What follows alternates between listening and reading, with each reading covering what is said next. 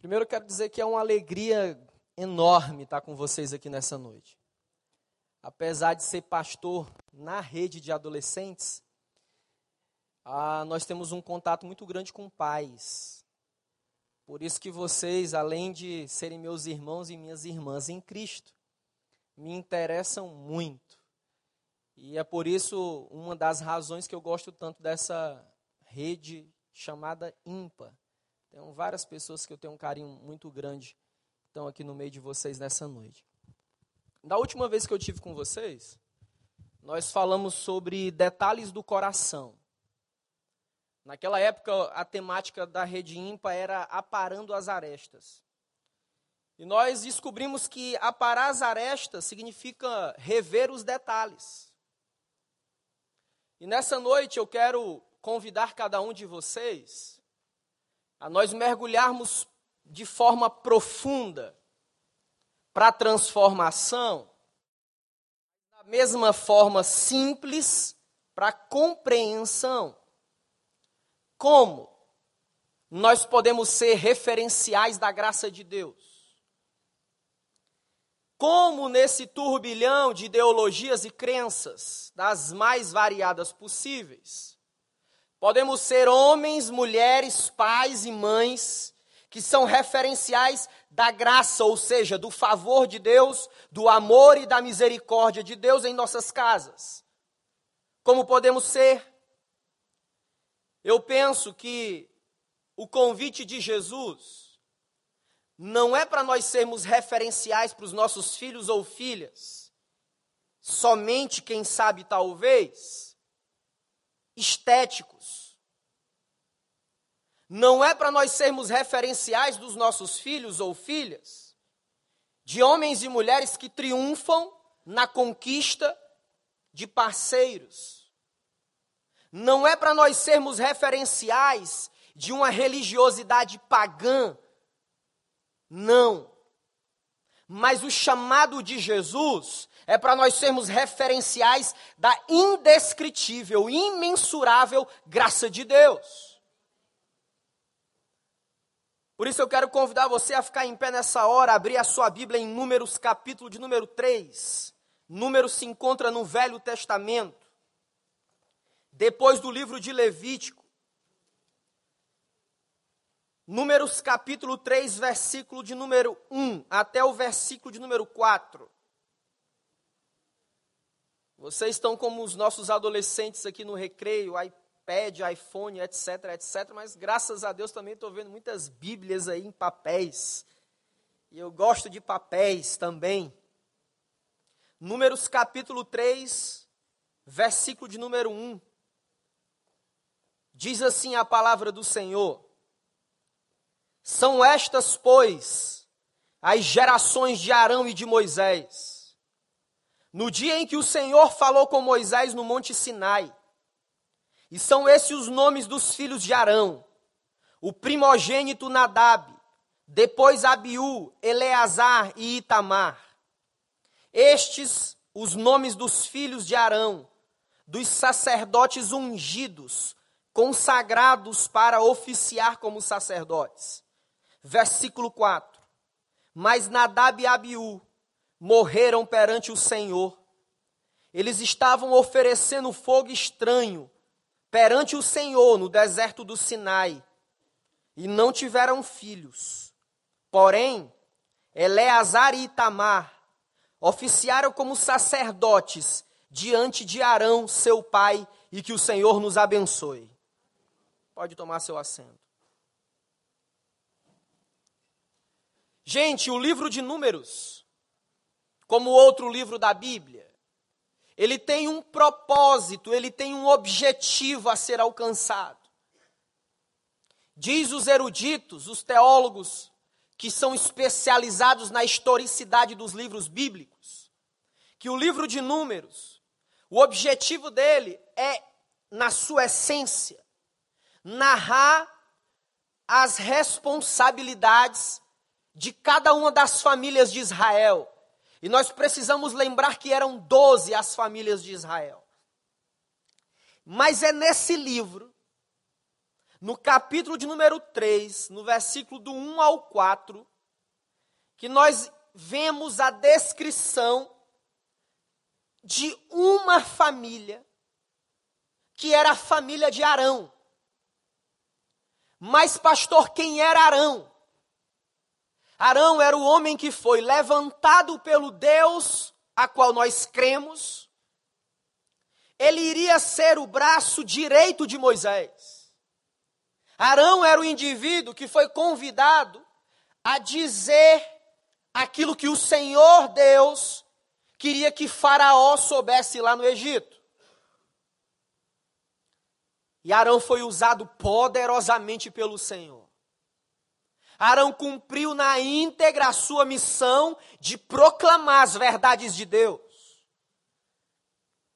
Mas, aquilo que nós vamos refletir nessa noite, à luz das Escrituras Sagradas, à luz do Evangelho que Paulo diz em Romanos 1,16, que é o poder de Deus para todo aquele que nele crê,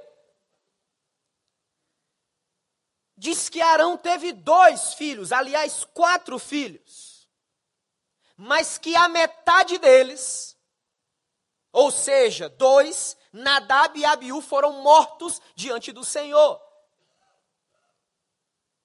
Mas o que isso pode, o que essa história pode nos ajudar a sermos referenciais da graça no século 21, no Rio de Janeiro, no Recreio dos Bandeirantes ou em qualquer lugar? E a primeira postura, o primeiro passo que nós precisamos dar como homens e mulheres que almejam ser referenciais da graça, é que o desafio é sermos artesões da história. No versículo 1, Moisés, que talvez foi quem escreveu o livro de Números, ele diz assim: Estas são, pois, as gerações, ou em outras versões bíblicas, a descendência de Arão. Ora, que tipo de história nós queremos contar? Qual é a história que nós queremos contar da nossa família, da realidade em qual nós estamos inseridos hoje? Será que nós queremos ter sentimentos no coração que vão destruindo a nossa vontade de viver, martelando na nossa mente que nós estamos fracassando como referenciais em nossa casa? Ou será que nós queremos contar uma história de gente que caminhou com Deus, que segurou na mão dos filhos e disse: Meu filho, minha filha, nós vamos caminhar com Deus em qualquer circunstância ou situação. Que história queremos contar? Pais, precisamos ser mães, precisamos ser artesões da história. A minha compreensão acerca de Deus mudou há alguns anos. E graças a Deus ela vem sempre se reformando a maneira que eu enxergo a Deus. Quando eu comecei a pensar na minha própria história, aos 13 anos de idade, entrando na adolescência, Aliás, segundo o Estatuto da Criança e do Adolescente, a partir dos 12 anos. Os meus pais, após 19 anos de casado, se separaram. E esse que vos fala, pela misericórdia do Senhor, tem entendimento tanto do lado dos filhos de vocês, na sua grande maioria, como também no lado de vocês, como mulheres e como homens, no governo das suas casas. Porque eu vivenciei, porque hoje eu vejo e porque hoje eu ouço. Temos desafios enormes mas o que precisa pulsar no nosso coração é que, se queremos ser referenciais da graça de Deus, do favor de Deus, precisamos ser artesões da nossa história, da nossa casa. Em outubro de 1911, dois homens, mesma faixa etária, girando de 39 a 43 anos, eles resolveram formar equipes para que eles pudessem ir ao Polo Sul. Dois homens americanos. E diz a história, relatada num livro chamado O Último Lugar da Terra, belíssimo livro, que ambos os homens queriam ser artesãos da história. Ambos os homens queriam chegar ao Polo Sul e cumprir a missão. Um deles se chamava Amundsen e o outro se chamava Scott. E diz que esses homens seguiram com as suas equipes rumo ao Polo Sul, que era o lugar. Mas, no decorrer de, de toda essa história, Scott levou a sua equipe a desfrutar de duas coisas: derrota e morte. Mas Amud se levou sua equipe a desfrutar de duas coisas: vitória e honra. Quando eu olho para pais e mães que têm a dura missão de serem referenciais da graça nas suas casas.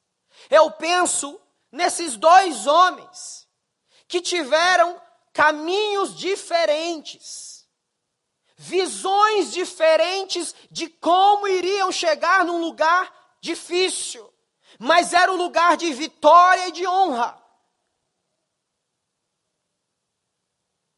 Eu não tenho a pretensão aqui de afirmar, não tenho elementos suficientes no texto bíblico para dizer que Arão não quis ser artesão da sua história. Eu não tenho elementos para dizer isso.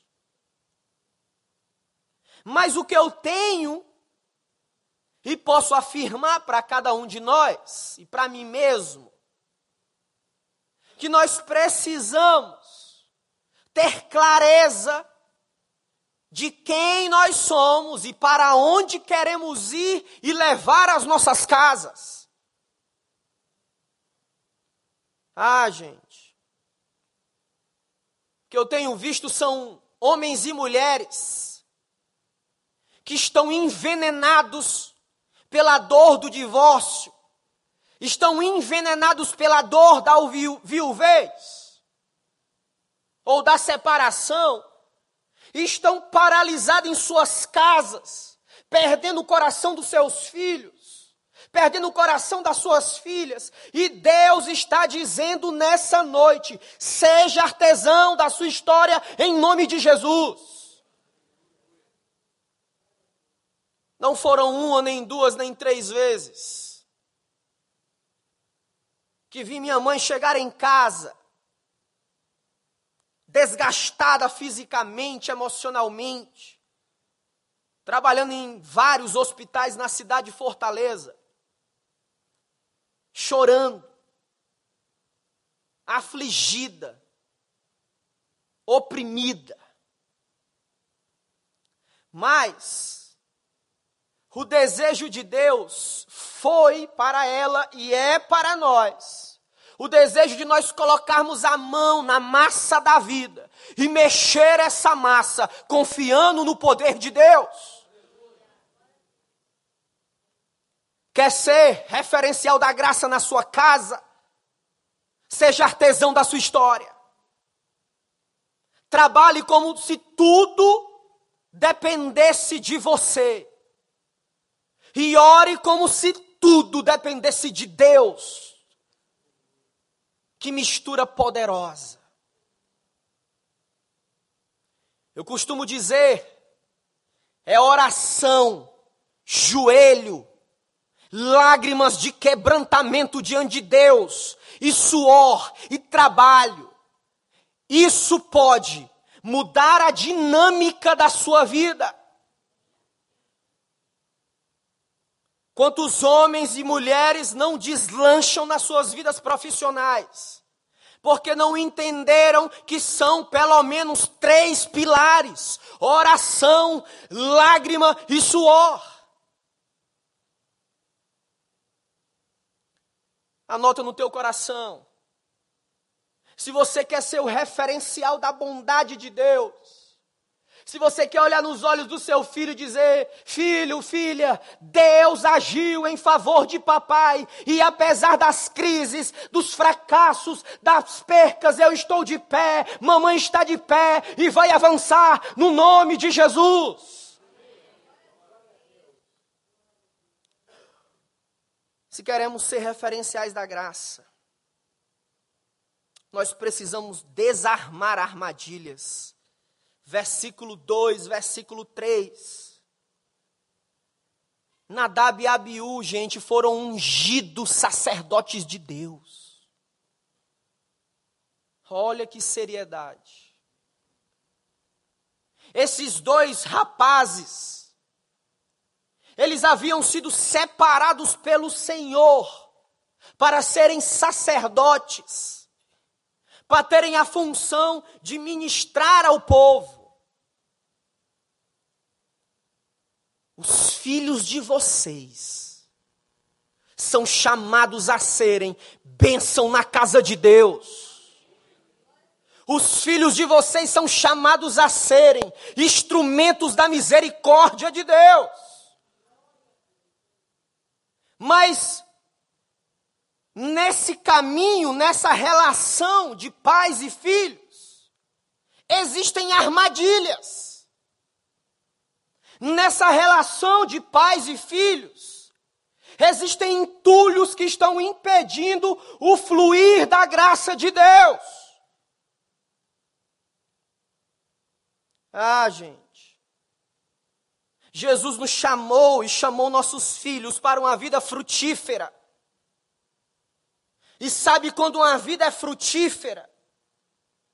É quando há saúde financeira, saúde emocional, saúde relacional, saúde espiritual. A ordem dos fatores não altera o resultado.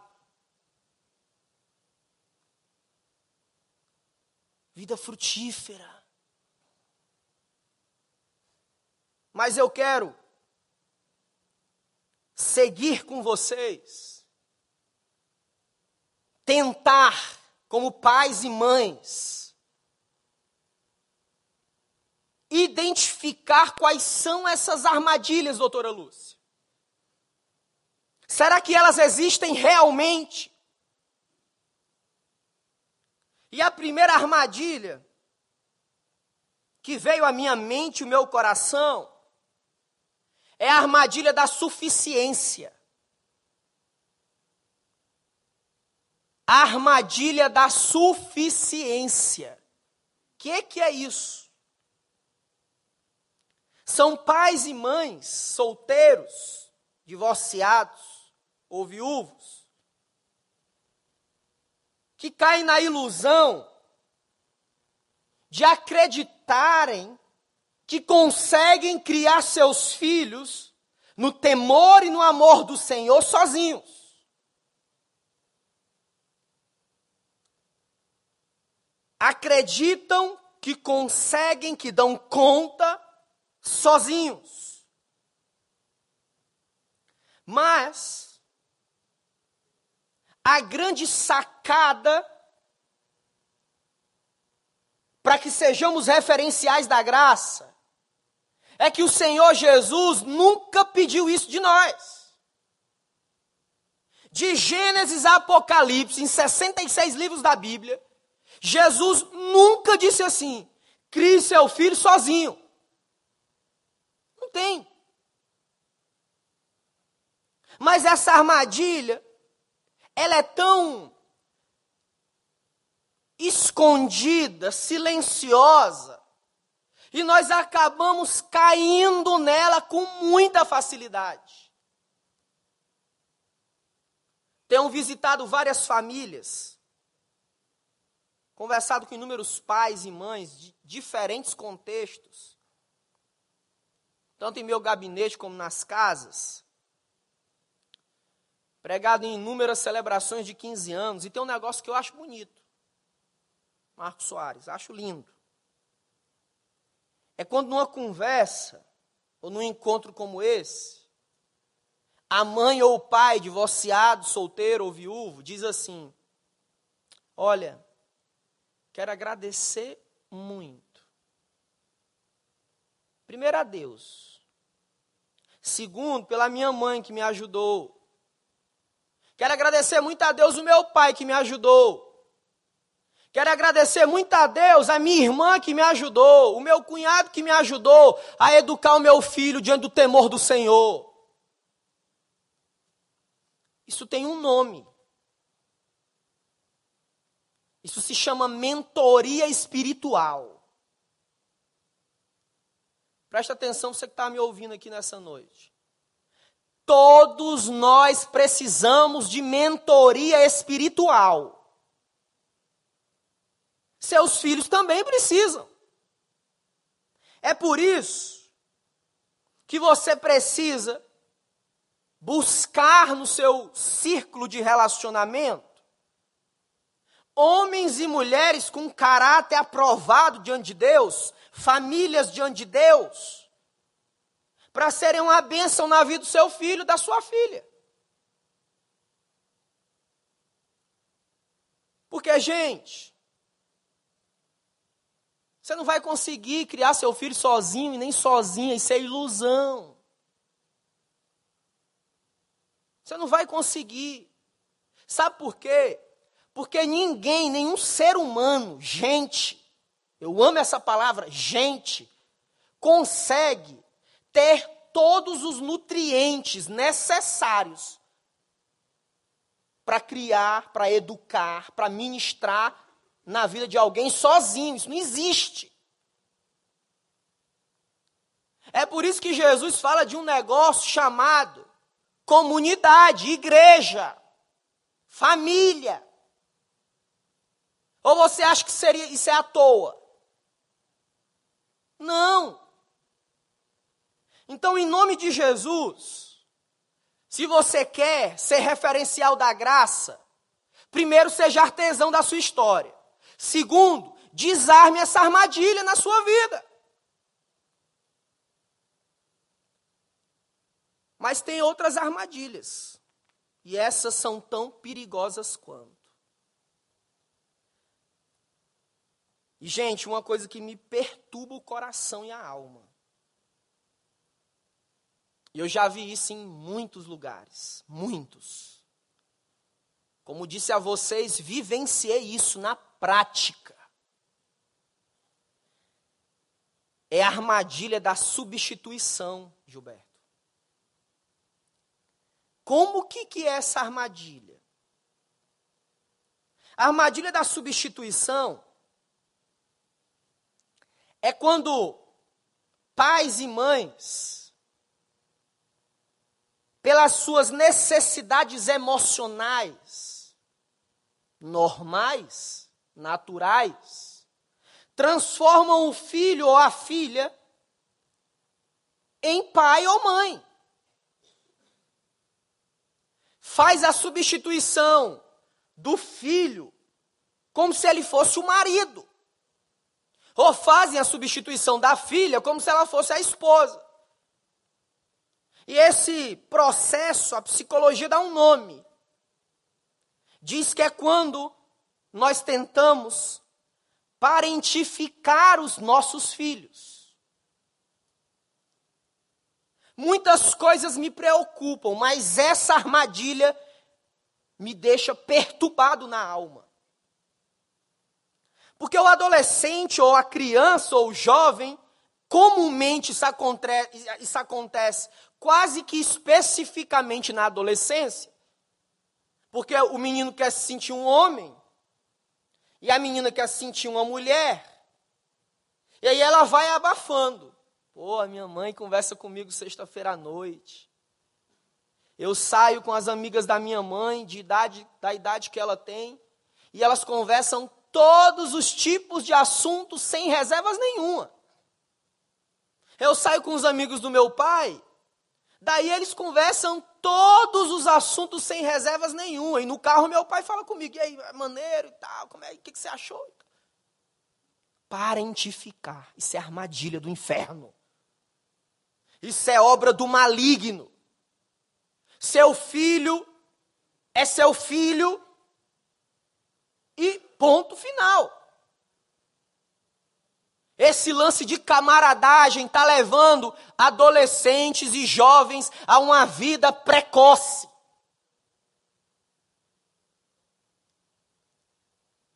O Espírito Santo está falando com a gente, chamando a gente para ajustes na conduta. Vou repetir: o chamado de Deus é seja referencial da graça, da bondade, do favor imerecido. E aí o filho passa a ser confidente. Gostei dessa expressão. Do Dr. Gary Champman escreveu livros também lindíssimos, famosíssimos no planeta todo. Um deles chamado As Cinco Linguagens do Amor. E ele usa uma palavra chamada caixa de ressonância. O filho passa a ser o ouvinte, o solucionador de problemas. Alguém a conversar todos os assuntos na sexta-noite. Não, gente, isso é armadilha. Acorda. Senão, a vida do seu filho vai cair num abismo de fundo falso. Mais buraco ainda. Se queremos ser referenciais da graça, precisamos desarmar armadilhas. Arão talvez não desarmou algumas armadilhas que Nadab e Abiú caíram. Como talvez servir a Deus de qualquer maneira.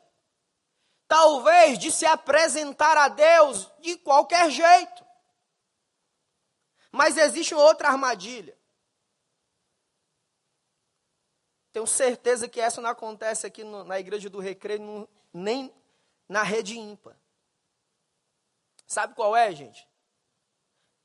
Falamos de duas armadilhas, vamos para a terceira armadilha agora. armadilha da pressa.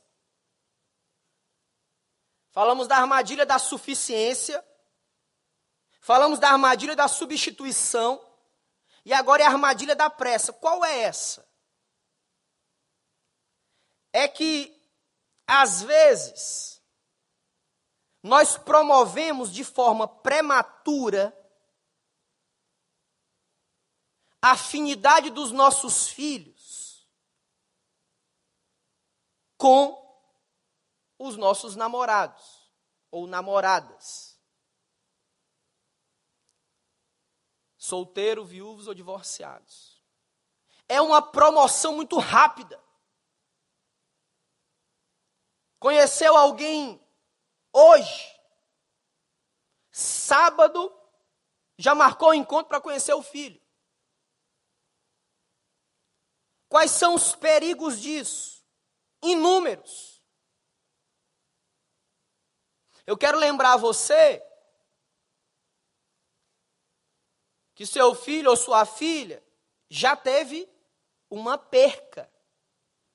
Não uma perca física ou até uma perca física, mas uma perca emocional significativa. Ou o pai ou a mãe. Sim ou não? Sim ou não, gente? E o que você vai fazendo?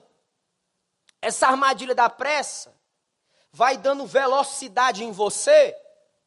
E aí conhecer alguém, apresentou o filho. Não, não, não deu certo. Não era de Deus. Aí terminou. Aí vai pro segundo. Pô, filho, tá maneiro, essa menina, é uma benção, faz tudo, prega, canta a hora, sapateia, faz tudo. Aí termina, filho, vem cá, filho, é o seguinte, é porque Jesus disse que não é de Deus. Eu orei de madrugada e assim, e, e o que me impressiona é que é uma, um ambiente místico, é assim uma espiritualidade que sufoca que maltrata. Quem tem um pouquinho de, de uma coisa, um dom espiritual chamado de discernimento, não cai nessa balela. Não, o espírito, o anjo do Senhor, diz que não era de Deus. Isso pode acontecer? Pode. Mas existem, existe todo um, um cenário para que isso possa acontecer. Não deixe de acreditar, não, acredito. Porém, o resultado não sincroniza com o contexto todo. E aí o seu filho perde de novo, perdeu o primeiro namorado. Sua filha perdeu o primeiro namorado. Aí cria uma amizade, aquele negócio. Ele normal e ela normal vai tentar transferir a sua carência, a sua ansiedade, o seu desejo de um abraço, se for uma menina de um homem, carinhosamente, respeitosamente e vice-versa. O que, é que você está fazendo? Fazendo seu filho experimentar outras percas desnecessárias. É para esconder? Não estou dizendo isso. Falo ou me esforço a pregar de forma muito clara. Não estou dizendo que é para esconder, e aliás, nem dá. Às vezes a, a mãe chega em casa feliz da vida. Você quer jantar o que hoje? Vamos ao restaurante. Às vezes o pai chega com a camisa nova, perfume novo. O filho e a filha estão tá ali olhando, gente, está percebendo tudo.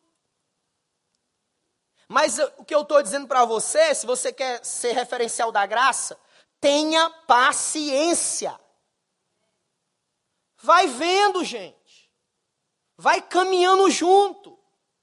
Porque o que tem de malandro, caoseiro, tá assim, ó.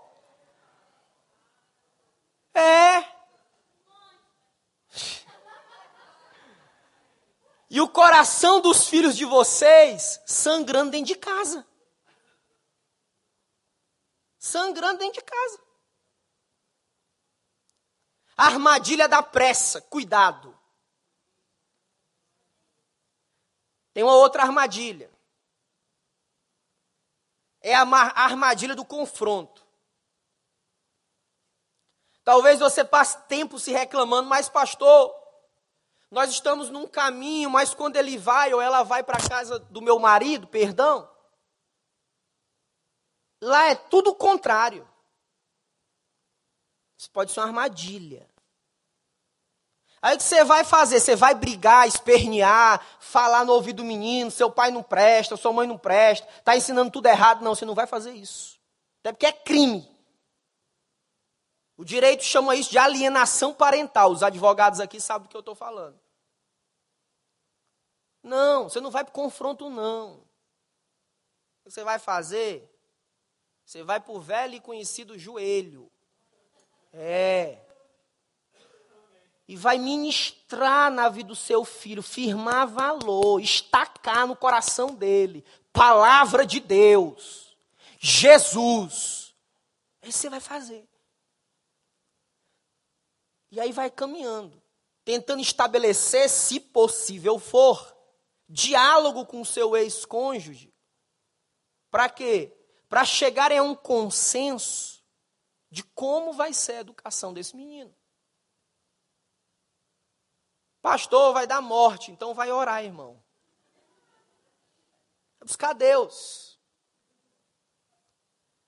Existe uma outra armadilha, isso tudo dentro dessa relação pai e filho, ou pai e filha, ou mãe e filho.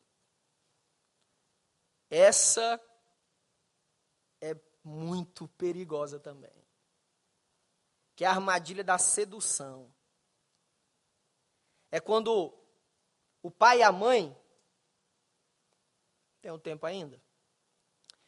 É quando o pai e a mãe começam a olhar o filho ou a filha. Ah, deixa o bichinho, o pai dele não liga para ele no aniversário. A mãe, não.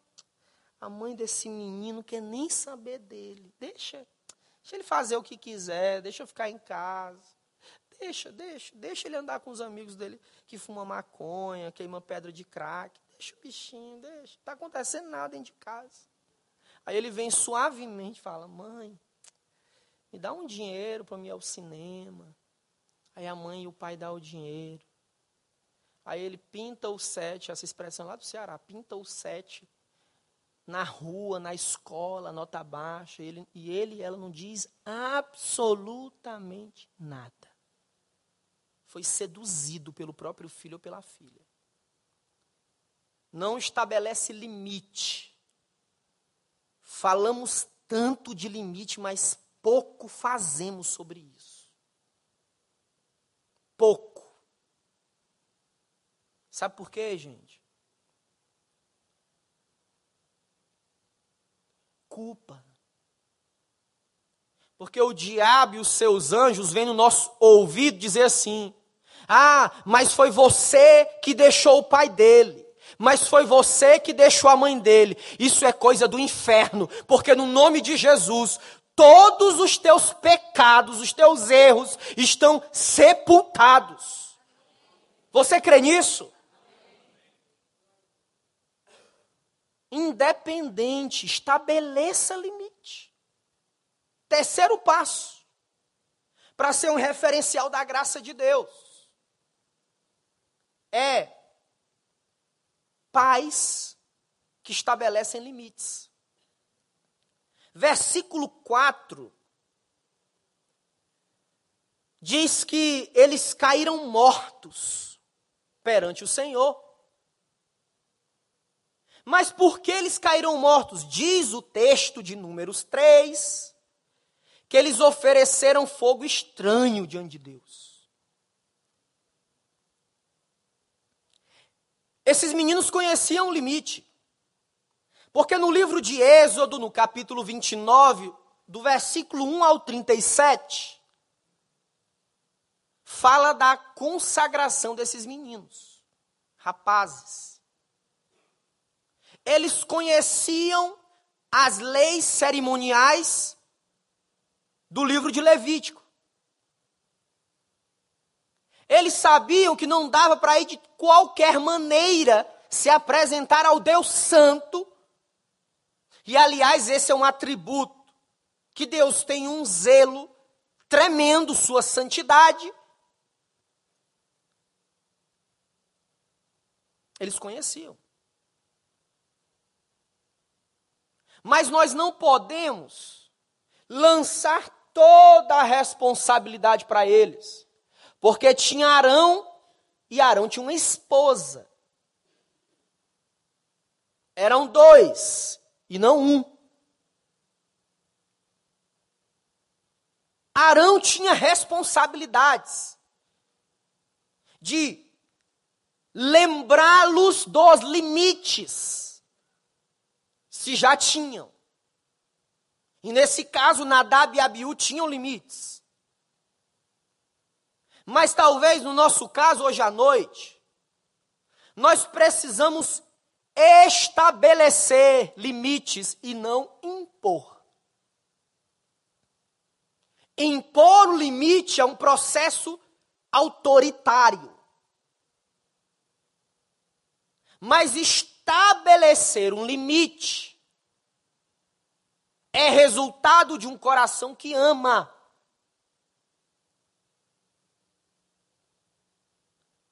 Como pais e mães, precisamos estabelecer limites claros, clareza. Porque filhos, eles jogam com pais.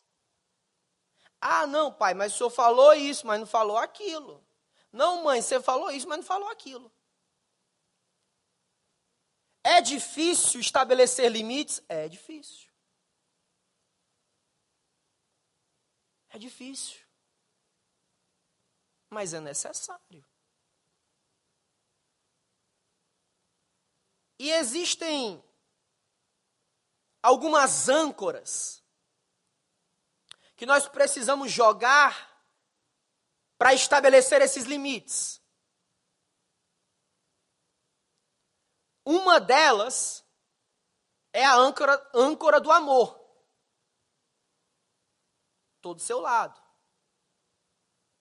Sabe por que, que papai e mamãe estão tá fazendo isso?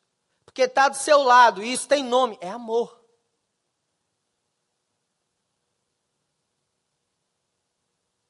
Eu tive dificuldades nessa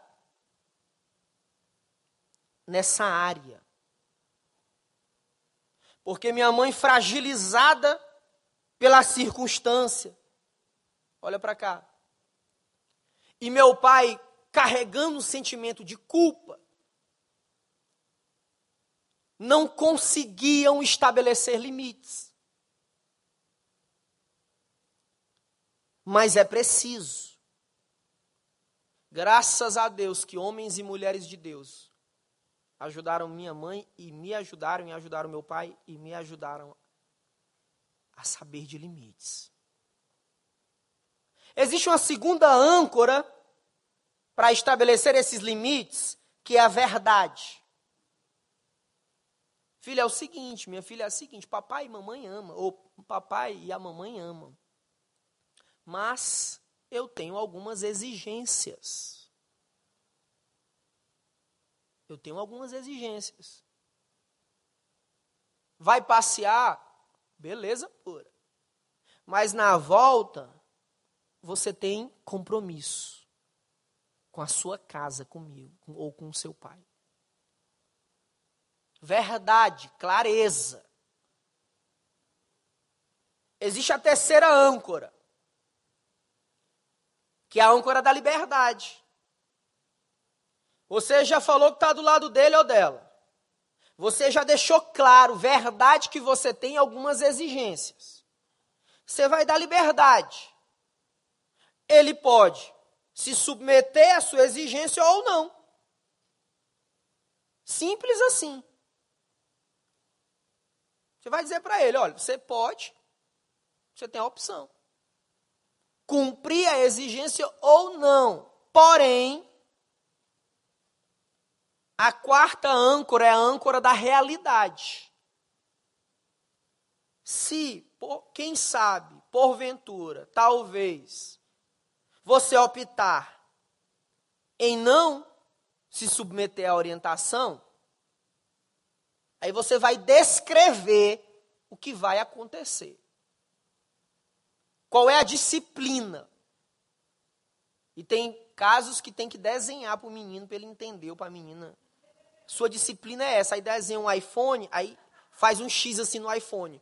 iPhone, não, não. Aí desenha lá o barra shopping, não estou fazendo propaganda, mas porque vem na minha mente.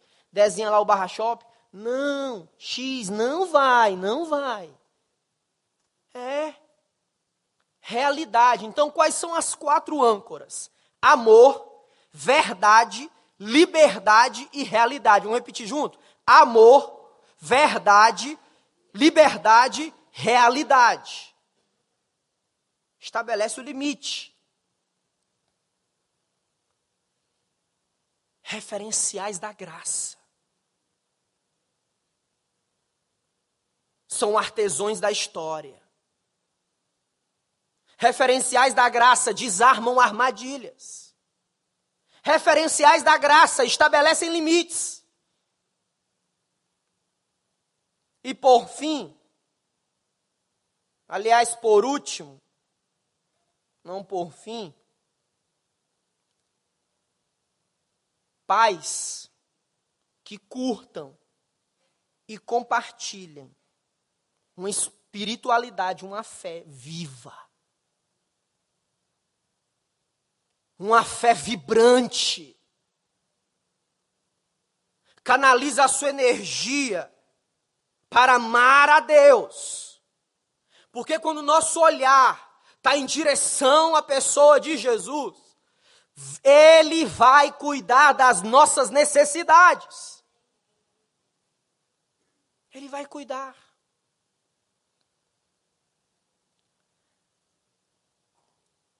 O homem segundo o coração de Deus, a mulher segundo o coração de Deus, vai chegar para a glória dele e vai ser uma bênção na tua vida.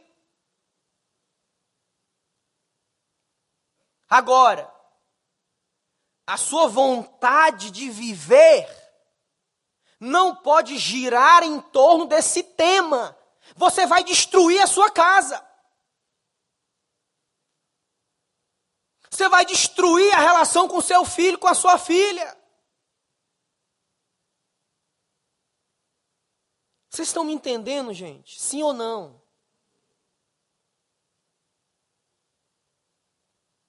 Pais que curtam e compartilhem uma fé viva. Uma fé que tem influência. Uma fé relevante. Uma fé que inspire o seu filho, que inspire a sua filha a caminhar com Deus. O jogo não está perdido. Não é hora de jogar a toalha em nome de Jesus. Eu gosto quando Lucas diz que para Deus nada, absolutamente nada é impossível. Fé que ame santidade. Santidade. Sem ela nós não, nós não iremos ver a glória do Senhor. Ah, gente, eu já ouvi e vi muitas lágrimas, mas muitos sorrisos também de restauração. Lágrimas de adolescentes que diziam, pastor, eu não sei nem como dizer, mas eu não aguento mais, pastor. Papai acha que eu não vejo. Papai acha que eu não vejo. Quando ele leva o notebook para o escritório e vai acessar site pornográfico. Ah, pastor, mamãe acha que eu não sei. A quantidade de preservativos que ela anda na bolsa. Santidade é o que Deus quer de nós. Chegou o tempo, gente. Nós precisamos dar resposta para os nossos filhos, para a nossa sociedade podre, perniciosa, promíscua. E Deus está contando é com você que está aí com você. Deixa eu contar uma historinha para vocês. Queria convidar o louvor a vir aqui. Diz que um dia algumas mulheres estavam lendo o livro de Malaquias e chegaram no capítulo 3 do livro de Malaquias. Um dos profetas menores na Bíblia. Não pela sua importância, mas pelo tamanho do livro. E diz que elas chegaram e fitaram os olhos numa frase que estava escrito o seguinte: O Senhor vai se sentar como um fundidor e vai purificar a prata. E aquelas mulheres ficaram inquietas e disseram: Como é que é isso? Por que Deus precisa sentar-se como um fundidor para purificar a prata. E diz que elas foram procuraram um cara que trabalhava com a prata. E diz que esse cara era especialista em refinar a prata. E juntou-se muitas mulheres ali. E elas perguntaram para o homem: Olha, você pode nos mostrar como a prata é refinada? E o homem disse: Posso sim. Vocês podem esperar? E elas responderam: Sim, nós vamos esperar. E disse que aquelas mulheres observavam o homem refinando a prata, fogo aceso, e a prata passando pelo fogo. E aquele homem mexia na prata, pegava um aço e mexia naquela prata. E elas perguntaram assim: Por que você precisa colocar a prata no meio do fogo? E aquele homem experimentado nesse trabalho respondeu o seguinte: Sabe por quê? Porque no meio do fogo as chamas são mais quentes. E passaram ali horas e horas. E elas perguntaram para ele: é verdade que você precisa ficar sentado, vendo a prata ser refinada no fogo? Ele disse: É, sabe por quê? Porque se eu não ficar olhando, não vai sair as impurezas que precisam sair. E a mulher perguntou: Mas meu senhor, quando você sabe que está bom? Sabe o que ele respondeu? Quando a minha imagem é visível na prata. Fique de pé em nome de Jesus. O Espírito do Senhor trouxe você aqui para ouvir essa palavra hoje. Eu vim com expectativa de Deus falar comigo, porque Deus está falando comigo também. Eu fui filho, vivenciei essa experiência. Eu ouço e vejo lágrimas, e eu também sou pai. Quando eu terminei essa mensagem, eu disse: Senhor, é essa palavra que tu quer hoje à noite? E não obtive resposta. E fiquei perguntando: Deus, é essa palavra que o Senhor quer? É essa? E aí eu me lembrei. Sábado eu tive pregando em volta redonda. Não falei nada. Não queria ir para nenhum lugar, queria pregar, cumprir a missão e voltar. E um dos líderes daquela igreja disse o seguinte, pastor, vamos dar uma volta na cidade, vou lhe mostrar a cidade. Você não conhece Volta Redonda? Eu falei, ok, vamos lá. E sabe onde aquele homem me levou? ele me levou à Companhia Siderúrgica Nacional. Ele disse, pastor, eu trabalhei aqui 30 anos. E me levou para um lugar alto e eu vi a companhia siderúrgica lá. E eu disse, me diz uma coisa, como é o processo do aço? E ele me explicou. E como é que é o fogo? Ah, pastor, é muito quente. O Espírito Santo testificou no meu coração. É essa palavra que você tem que pregar. Feche teus olhos em nome de Jesus. Quero fazer, quero que você preste atenção, só na minha voz agora.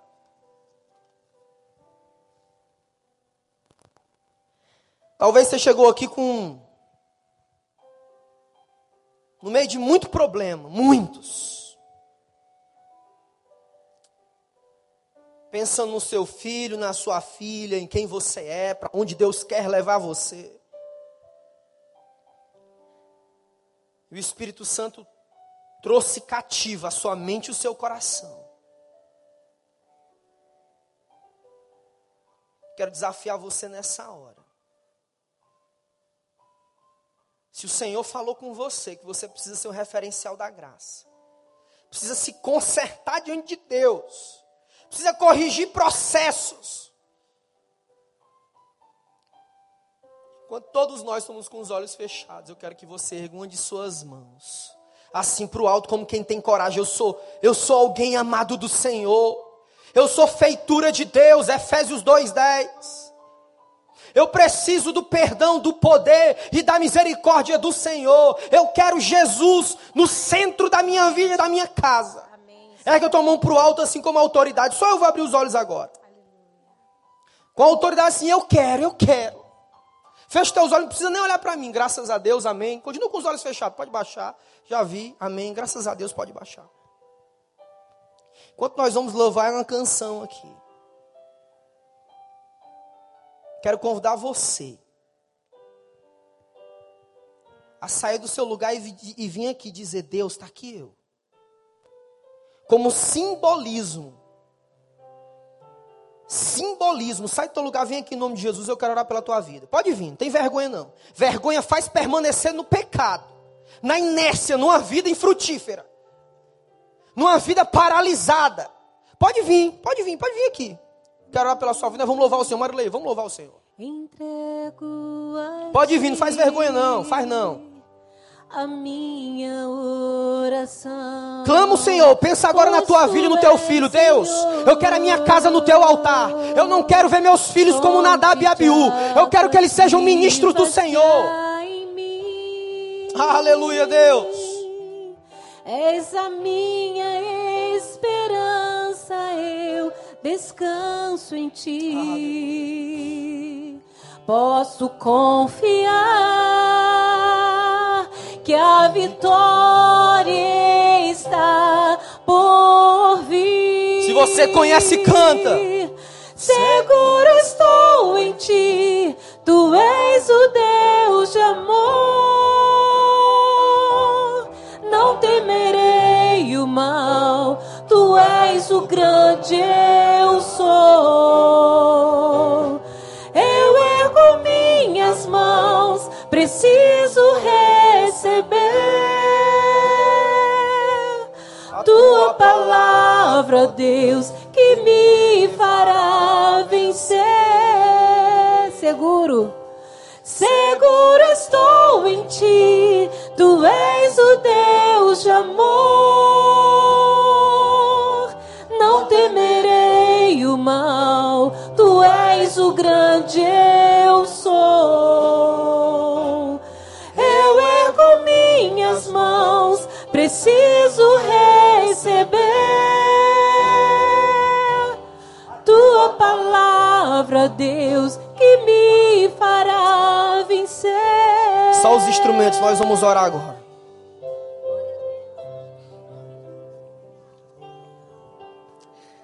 Senhor, aqui estamos nós, ó Deus, nós somos o teu povo.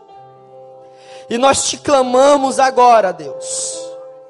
Tu que se fez carne e habitou entre nós, cheio de graça e verdade. Tu, Jesus, que é o caminho, a verdade e a vida. Nós rogamos a Ti, Senhor. Nos ajuda a ser referenciais da Tua graça nas nossas casas, ó Deus nós queremos ser, Senhor, a expressão da tua majestade, da tua glória, ó Deus. Está aqui homens e mulheres, pais e mães, pessoas que ainda terão filhos, ó Deus. Que tu possa purificar cada um dessas vidas, Senhor. Que possamos ser como a prata, Senhor, refinados para a tua glória, Deus Cura, Senhor, toda ferida na alma. Desfaz toda obra do inferno contra as nossas vidas, Senhor. Derruba fortalezas espirituais na nossa vida. Que o triunfo da cruz de Cristo esteja sobre nós, sobre as nossas casas, ó Deus. Nós te clamamos, Jesus. Há poder no teu sangue. O teu sangue purifica as nossas vidas. Visita aquele filho, aquela filha resistente à tua palavra, Senhor. Desfaz, Senhor, todo pensamento, toda ideologia contrária à tua palavra, toda obra do inferno, Senhor, contra os nossos filhos, caia por terra agora no nome de Jesus. E que possamos voltar às nossas casas abraçar os nossos filhos ou as nossas filhas, ou ligar e dizer: Filho, minha filha, papai, mamãe ama você. Oh Deus, referenciais da graça, é o que nós queremos ser. Abençoa cada um deles aqui, Senhor. Bênção sem medida. E que haja, ó Deus, mais santidade entre nós, na tua igreja, Senhor Abençoa cada um dos pastores dessa igreja. Dá unção, ó Deus, sabedoria. Para continuar firmes diante do Senhor. Abençoa o pastor Wander e sua família, ó Deus. Guarda eles do mal. E que seja um tempo para ele e para nós, de paz, crescimento e prosperidade no Senhor. E se você crê nisso, aplauda Jesus. Ele sim é digno de louvor e adoração. Toda honra, toda glória seja dada ao Cordeiro de Deus que tira o pecado do mundo.